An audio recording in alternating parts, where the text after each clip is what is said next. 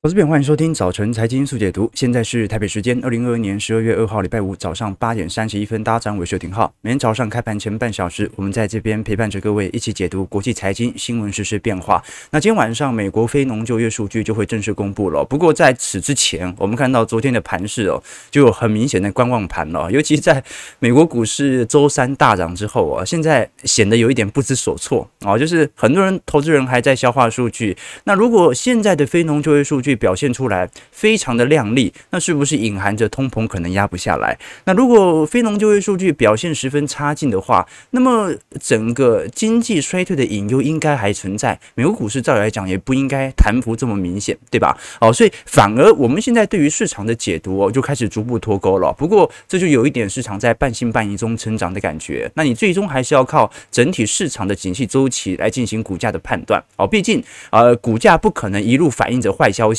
而上涨嘛，我们不能永远反着过来看，最终股价它还是景气的领先指标，而这条领先指标按照过去的预估，大概是六到九个月之后整体的经济市场概况，也就是说，目前股市的好转是在反映明年二季度到三季度经济即将筑底之后的好转，好，这个是一条过去时间线的惯性啊时间，所以来观察一下，好，今天我们从呃各式各样的经济数据，也从啊昨天所公布的 ISM 制造业指。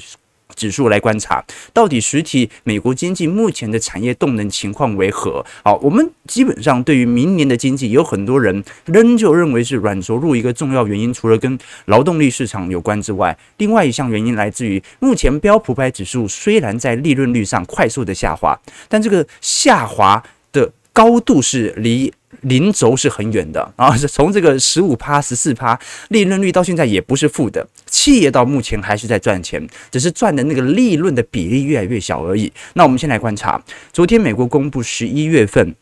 ISM 制造业指数哦，这次报在四十九。诶，你看到很有趣了哦，人家欧洲欧元区新兴市场哦，这是很早早在九月份、十月份就已经跌破五十，进入紧缩周期了。那美国 ISM 制造业指数哦，是一直到。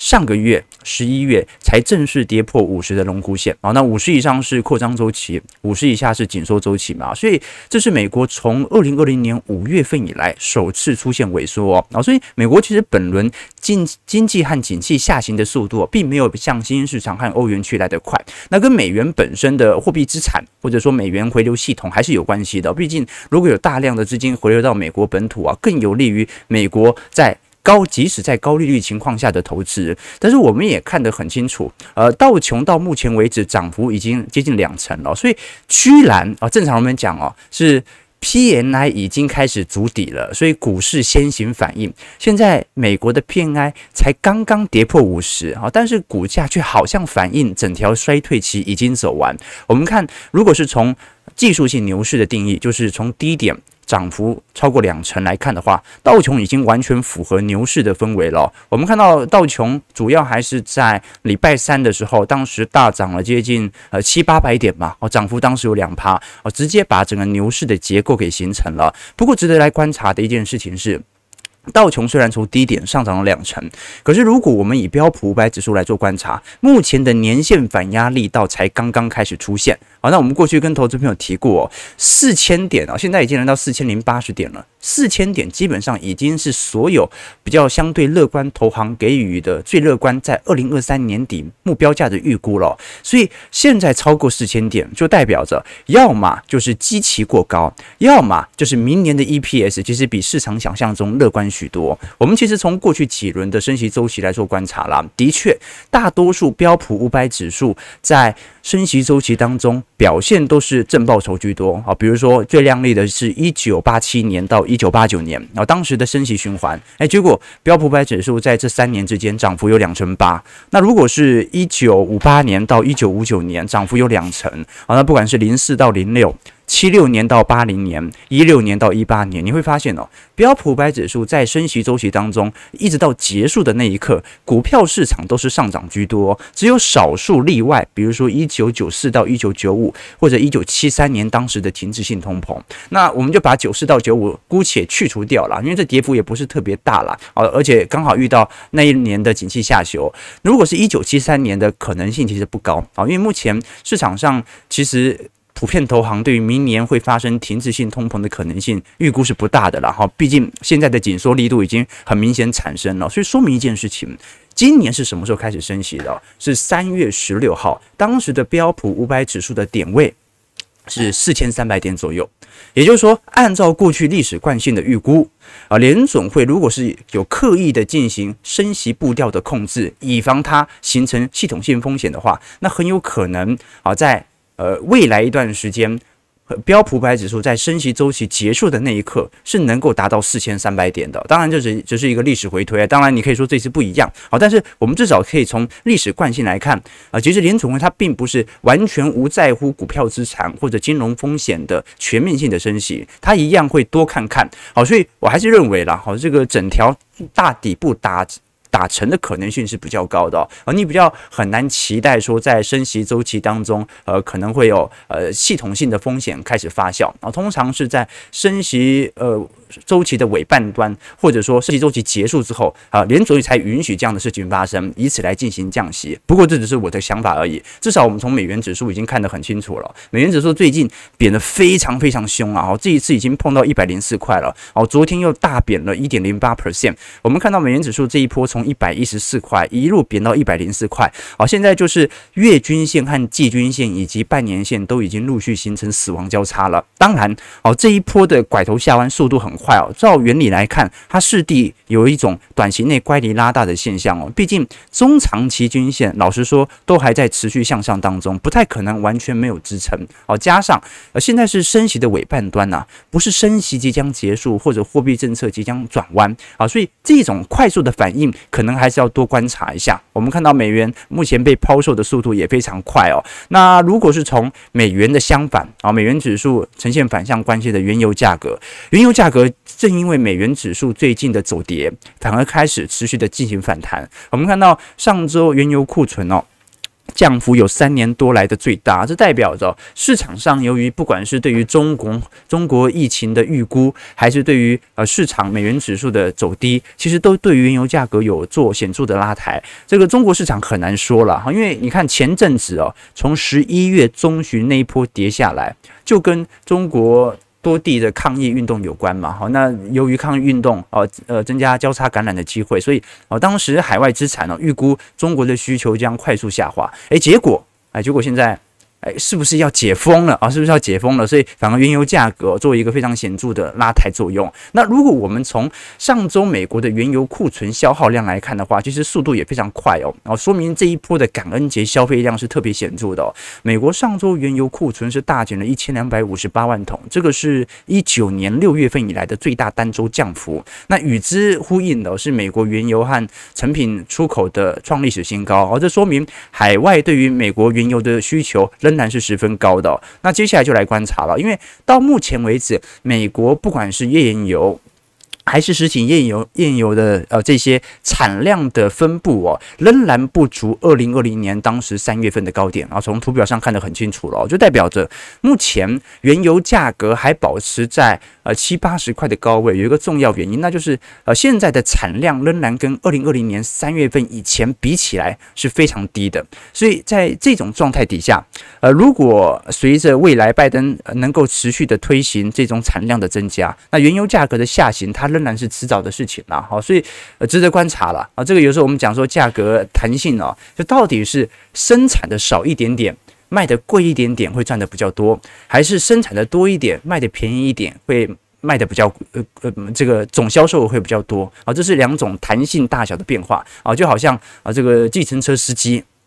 啊，你可能呃总规模量一天。这个载客量可能是十万的，但是如果你的跳表啊都是从这个五十块、七十块开始起跳的话，哦，那可能就要以价质量嘛，好，但是如果你可以。起跳就是一百五十块，那就不需要十万次的运输量了，可能五万次就能够达到了。所以它取决于市场的弹性效果。那接下来就来观察这原油市场的弹性变化。那至少我们从目前美国在第三季度的 GDP 后续的进行上修，已经看得出来，这对于短期内感觉股票市场的提振效果，跟当前我们所看到的过去跟各位提到的。美国在第三季度的 GDP 其实有非常显著的变化，那就是基本面感觉在短期内又主导了短期美国股市的盘势变化。原因很简单哦，因为过去我们说坏消息就是好消息哦，那现在股市已经涨这么多，你就不太可能用坏消息来拉动股市的上涨，而是经济复苏真的即将来临，基本面即将好转的消息。那这是第四季度的 GDP 哦，预预估呈现负值的可能性是非常高的啦。不过另外一个方向，我们从美国的劳动力缺口哦，也是很多投行认为明年不会进入呃真实的呃强烈的经济萧条或者。显著的经济衰退的主要原因，我们来观察啊。昨天美国的职位空缺数正式公布了，这一次美国的离职率哦，呃，的确有点下降，下滑到二点六 percent 啊。总招聘人数啊也下滑到了六百零一万哦，这个是非常显著的下行空间哦。呃，等于是说，呃，如果是从全美的职位空缺数来看的话，大概是一千零七十万个。那招聘人数啊，就是还在大幅招聘的是六百零一万，所以我们看到十月份是从职位空缺数从一千零七十万下降到一千零三十万，好，减少了四十万份工作可以做，好，那其实矽谷裁员也不多，矽谷裁员就裁二三十万人嘛，所以我们基本上还是可以看到劳动力市场还是蛮紧张的啊，就是失业人口目前大概是四百万到五百万人，那目前美国的职位空缺数啊，大概是一千零三十万人，已经相对于前几个月有比较显著的下滑了，但是还是说明一件事情，那就是职位空缺数相对于失业人口仍然是处于一比二，那就代表着其实市场上啊，现在这些失业的人口啦，如果你是不挑工作的话，你还是可以挑到工作，而且呢，是一个人有两份工作可以挑。好，那如果是从目前的自愿离职人数来看的话，也比九月份少了三点四万人。哦，这也是一个好消息哦。从基本面而言呢，这说明啊，其实目前离职的人口数哦也没有特别多。好，那值得观察的一件事情啦，就是说目前职位空缺数还比整体失业人口加起来，呃，应该相减起来还有四百二十七点五万份工作没有人做。那尤其我们看到。这张图表是工资水平，现在不管是红色线，就是员工的呃薪资成本，还是从每小时的实质薪资啊，或者是实质经济，我们讲的工资成长率水平哦，都在今年的中旬开始有见顶下弯的过程。可是你看，跟一七年、一八年那种两趴到三趴的增长比起来，现在还是在五趴、六趴、七趴左右。这就隐含着一点，那就是其实美国的整体的薪资水平呢，到目前为止哦，虽然已经见顶，但是仍然远远比其他时间线跑得好很多啊。这个是我们看到的另外一个迹象。所以明年美国劳动力市场的紧张应该是无可避免了啦。我们包括从欧元区的失业率也是一样。刚才欧元区现在失业率哦，大概是多少？大概是在六点五 percent。好，那如果是呃整整个欧盟角度来看的话，大概是五点七 percent。那如果跟二零零一、二零零八年以来的走势比较起来哦，这个就很明显了嘛。好，目前欧元区的劳动力市场啊，是远远好过于过去二十年来的水平。以前在一二年、一三年，当时欧债危机的时候啊，失业率都是十一趴、十二趴。那就算一六年、一七年景气稍微好转，欧元区的失业率也是七趴、八趴。哦，结果现在就是五趴、六趴。所以各位完全可以理解到现在全球劳动力市场的紧张情况。好，那现在问题来了，我们延续昨天的话题，也把我们在会员系统的宏观报告啊，挑一张小图来跟投资朋友分享。就一直有投资朋友在询问，这其实也是我们会员朋友的询问啊，所以特别做一个有趣的解说啦。就各位有没有发发现，这个欧美地区啊，整个劳动力市场啊，劳动力市场好紧缩哦，而且不是讲那种什么科技业的紧缩，不是那种单一科技产业的，是整个社会面，尤其是服务业都非常紧缩，嗯，一直缺工啊。但是你看台湾啊，你看韩国，你看亚洲新兴市场。这种缺工的那种显著的症状，就好像没有特别明显，对吧？但是为什么呢？其实目前大多数的投行在进行回测的时候，都发现，哦，其实呃，欧美各国的死亡人口跟长新冠对于身体的伤害这个程度啊，远远大于亚洲新兴市场国家。其实我们过去已经跟投资朋友稍微提过了啦。两年前在疫情的冲击底下，当时失业率是快速飙高，但是现在。我过了两年之后，我们会发现哦，虽然欧美和亚洲新兴的失业率都在低位震荡，可是如果是从从劳动参与率来看的话，亚洲新兴市场各国劳动参与率都已经上升了，仅仅只剩下欧美的劳动参与率目前还无法上升，原因为何？哦，基本上就跟这两大经济体所感染的病毒不一样有关。基本上哦，我们看到目前市场普遍的看法是，感染原始病毒，我们一开始讲的那个阿法啦，然后就是二零二零年年末的时候那一波，呃，对于。病疫疫情的冲击啊，劳动参与率的确就有负面的影响。那感染 Delta 和感染 Omicron 的经济体哦，对于劳动力影响其实并没有特别显著哦。简单来说，我们看图表哦，当时在。欧美国家感染主要的病毒都是属于阿法，那死亡率真的很高，所以真的有非常多的人口因此而死亡了。而且呢，这些阿法所造成那种长新冠的后遗症啊，远远比 Delta 和 Omicron 来的严重。那这些呃无法控制疫情，然后第一波感染的国家都是欧元区啊、英国啊、美国啊。那这些国家现在人口少很多，所以就业市场十分紧张。那 Delta 和 Omicron 因为感染的地区主要是亚洲地区，比如说韩国和台湾。那么他就会发现，哎，好像对于劳动力市场影响没这么大，哦，所以就变成有趣了。这个欧美很缺工啊，台湾和韩国就还好，原因是因为感染的病毒株不一样啊。所以目前来看哦，光是感染阿法病毒，而且造成美国有长新冠，使他无法工作啊，或者身体有一些慢性疾病啊，开始被放大的啊，大概美国有四百万人哦。有美国有四百万人因为阿法病毒现在是无法工作的，没有死亡哦，是无法工作哦。所以各位可以理解哦，这个。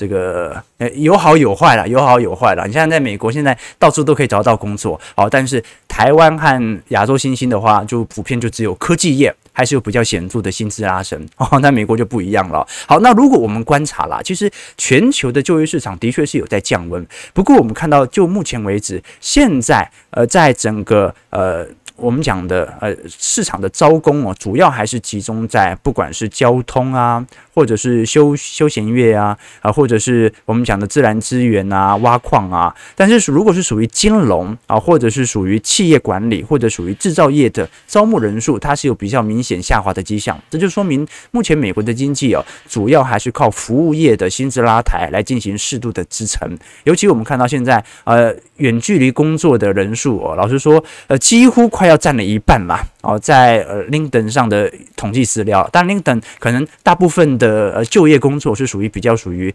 管理职或者比较文职系统、服务业系统啊。至于制造业能不能远端，这就很难说了啊。但至少我们可以看到，啊，美国市场的就业力道的改变，也是形成这一波我们看到啊，不管是失业率。还是属于劳动参与率啊，相对比较不显著，对于经济产生冲击的主要原因。好，这个就是呃现在市场上涨的原因了哦，就是明年劳动力市场这么坚强，你怎么看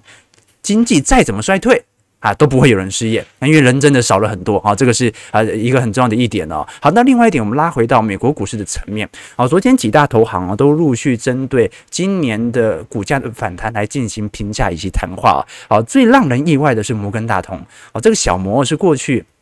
美国投行当中表现最为看多的，但反而认为啊，二零二三年美国股市哦将会急剧的下挫。这个其实。小摩给标普五百指数的目标价，应该是所有投行当中数一数二的。他认为会来到四千两百点，而且这个四千两百点哦，它并不是一个多头乐观的目标价，它是一个中性的价位，而是他认为明年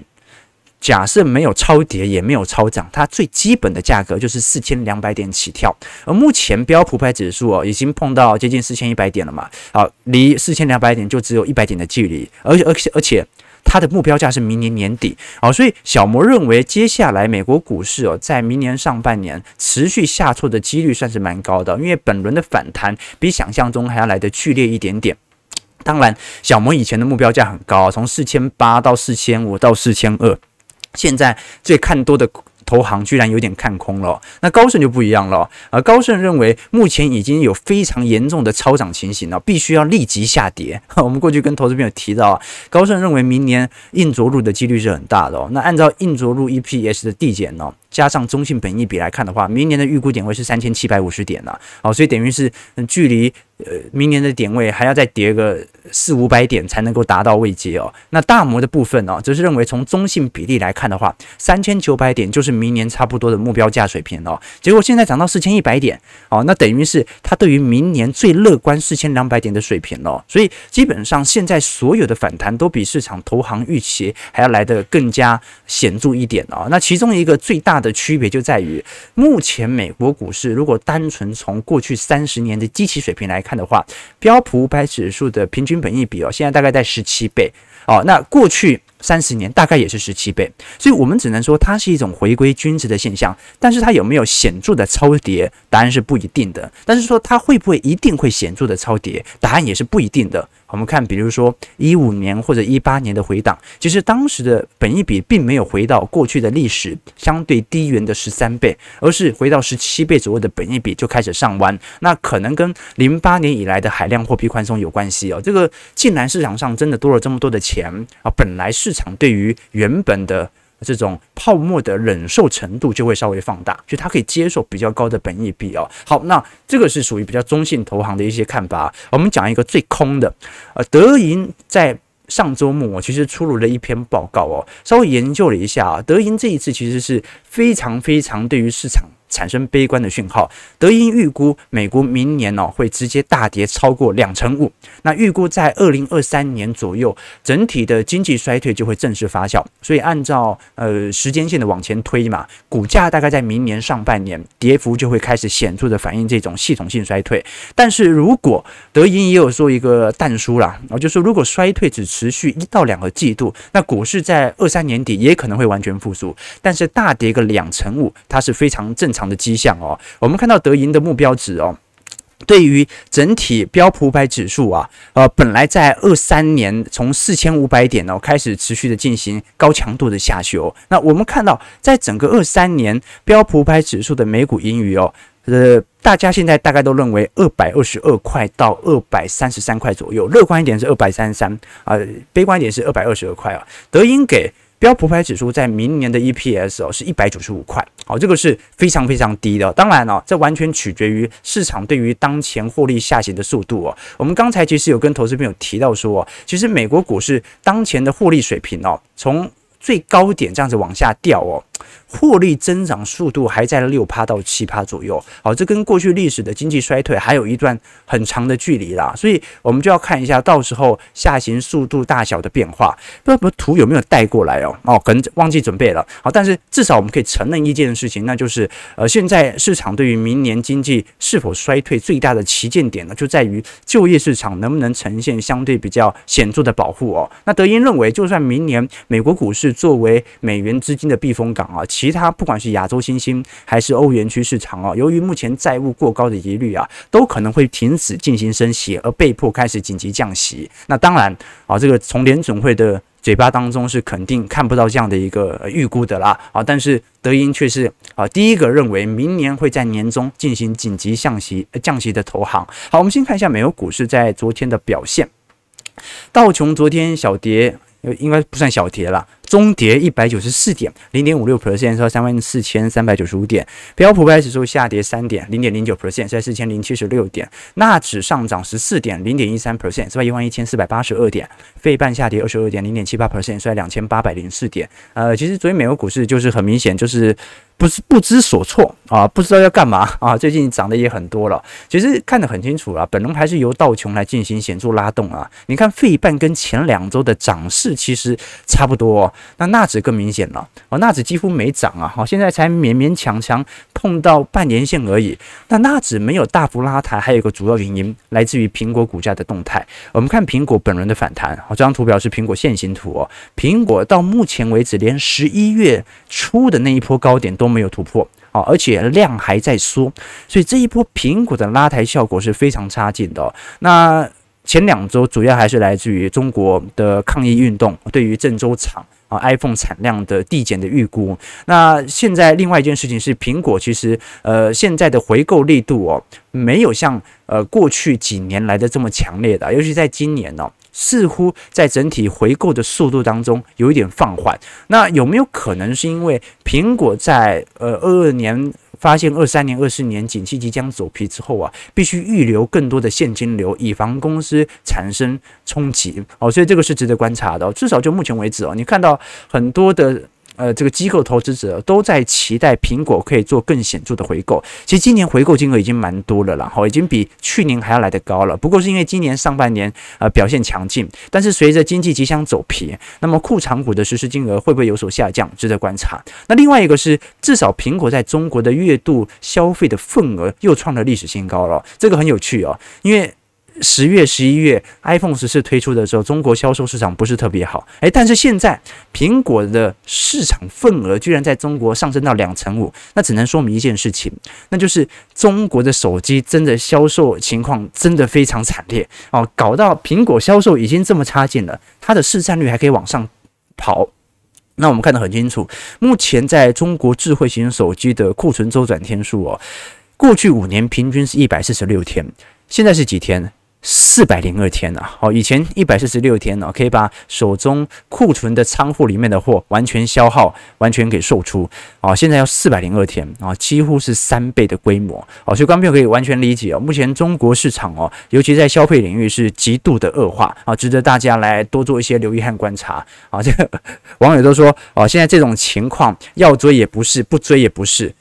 这个倒倒。这倒是如此啊，但是其实股票市场就是这样啊，有涨有跌，纯粹你能不能在市场贪婪的时候抱现抱持着恐惧的这个态势，好，在市场恐惧的时候啊，来适度的进行资金的板块挪移，对吧？啊，本来就是我们讲的周期资产的变化，其实活最久最重要，活最久最重要。你看我们每个礼拜哦，礼拜四跟各位导读的书哦，都是一些商管啊、经济学相关的书籍哦。好，其实呃。你读到一定程度之后啊，对于经济数据就没那么感兴趣了。好像我最近一直在看很多呃，对于正史或者野史的那种解说的书哦。啊，最近才了解到啊，你像《三国演义》哦，它是属于蜀国的角度讲故事嘛。那《三国志》大家都很清楚，小时候学过，它是属于正史哦，所以史书对于司马懿的评价会比较高一点啊。那其实你看了老半天哦，你也看不出来说，呃，诸葛亮在《三国志》里面哦，他好像就比较笨，怎么样？也没有啊，基本上他就是一个中性的定义。司马懿之所以能够活到最后，或者说能够呃这个进入晋朝，让市场上对于司马懿有一个比较高的评价，就是因为他的寿命比较长而已。我们讲司马懿哦，他是生在公元一百七十九年。死呢是死在公元两百五十一年，司马懿活多久啊？活了七十三岁啊！那么那个年代的寿命呢？三国的寿命呢，跟春秋战国其实差不了多少，大量战亡嘛啊，所以呃那个时候的平均寿命大概也就三四十岁而已哦。但是司马懿的寿命哦，比曹操的儿子曹丕还要长，比曹丕的儿子曹睿还还要长。司马懿比曹丕大八岁，但是却活到了曹睿的年纪哦，所以可以理解哦。你看诸葛亮几岁？诸葛亮其实也活得也蛮长的，活了五十四岁哦。那里面其实，在正史当中就有特别提到说，尤其在当时五丈原的时候，为什么？司马懿迟迟不出兵啊，哦，就是因为司马懿哦，当时啊听到有许多风声说，这个不管是诸葛亮啊，要亲自管理军营啊，啊或者公文啊，都是亲自批阅的。那司马懿从这些讯息就得出啊，这个这个人的能量正在快速消耗当中，管的又多，吃的又少。睡得又差，那一个人能够持续多久呢？好，所以观众朋友，这个在股票资本市场当中也是最重要哦。啊，我们讲说，在股票市场当中最重要的就是能不能长时间、长期的留在市场当中，并随着市场的周期来调节资金的大小。啊，那活得久你就赢了，活得久你就赢了，对吧？好，观众朋友，意思很简单了哈，就是一定要活着，而且要活得长长久久。对，你看，你看，就是马云，对不对？你看马云现在幸福吗？他算成功吗？哦，最近不是看到新闻，马云在东京已经活了六个月了，对不对？所以，观众朋友，啊，忠于自己的投资思维啊，让自己长长久久、开开心心的活着啊，这个才是我们投资路上长久所追求的。好，我们最后马上看一下台北股市，我稍微带一下，已经九点钟了。呃，台股的变化，昨天居然重返万五了哦。那外资也是这一波拉抬的主要原因，中场上涨一百三十三点，收在一万五千零一十二点，外资连三买。那我们观察到，由于目前的整个呃制造业 PMI 指数哦，不管是从亚洲市场还是从欧洲元欧元区市场来做比较，台湾的 PI 下行速度在全球是数一数二的，那这也很正常。我们看到在二零二零年到二零二一年，白色线是台湾的制造业 PMI，当时最高曾经来到接近六十三哦，好，现在下滑到四十多了嘛，好，是所有在新兴市场当中表现最为差劲的经济体，但是这不代表的是本身。绝对增量很差劲，只是因为过去的库存太高了。好，就观众朋友，这个过去两年哦，又是美中贸易战哦，又是半导体的拉货潮，本来台湾的不管是电子零组件还是半导体库存都会比较高，所以现在就要呃销库存来的最为严重哦。所以观众朋友可以看得很清楚哦，现在很多东南亚市场哦，过去呃它可能还生产一些原物料嘛，所以表现没那么差劲哦，像是泰国、菲律宾啊，啊那南韩的表现甚至现在都比呃台湾在 PMI 表现还要来的好，不过南韩也没什么好说。南韩至少从实体出口额来看的话，已经下行很长一段时间了啦。我们看到韩国在十一月份的出口金额昨天出炉了，年减率十四趴，这个下行幅度比台湾还要来得快。而且南韩哦，几乎是今年一整年都是逆差哦，就是进口的货物远远比出口的还要来得多啊。所以在这种状态底下啊，至少就台湾的角度而言，只是一个积极效果的问题，而不是实体经济动能多差劲的问题。那昨天台币强弹了二点六九角，收在三十点六块，哇，又升到新高点了。不过这跟美元指数的走皮还是有比较显著的相关啦。外资这一波主要还是拉抬的主要原因啦。好，那我们看的从外资买卖的时候看得很清楚啦。外资的主要目标价应该还是集中在一万四千点到一万四千五百点左右。那么小台空单的成本价呢？好，也是 大概在一万四千点到一万四千五百点左右。那这一波已经被嘎空了嘛？哦，那昨天小台做了非常显著的停损哦。你说哦，昨天小台减了这么多。不太可能停利嘛，好，因为昨天股价又大涨，所以昨天小台进行全面性的停损，那我们就来观察啊，今天股价如果呃一样跟美国股市一样平盘震荡的话，啊，小台是不是就会产生比较新一轮的震荡格局啊？至少呃从小台多空比的层面是特别显著的。那台积电昨天啊也创了本波段以来的新高价。最后我们聊一下零零五六，因为零零五六昨天哦，在台北股市的带动底下，花了三十二个交易日，终于达成填息了。可是观众朋友，你看得很清楚哦，零零五六这两年是能够填息，但是股价不断往下掉，啊，就赚到息差啊，但是赔掉价差了。我们看到零零五六从二一年当时的四月份到六月份那两波的高峰哦，是来自于面板股和航运股的拉抬啊，结果呢，股价买在高点之后呢，随着这两大类股的走皮，股价就持续的下行。那你看到去年十月份哦，当时填息速度也很快，我记得也是花了十几天就填息完成了。我们看零零五六过去的填息天数哦，大概都是呃一个季度的两个季度内就会填写完成。所以正常来说，以前我们常推荐给投资朋友啊，如果真的不想缴税啊，又有大笔资金想要做一个短期的价差操作，用零零五六填写布局法是很适当的哦，就是在。除息当天来进行买入，填息就跑掉，好，那么你就可以用最短的时间赚到这二点一块的配息金额，而且还不用缴税，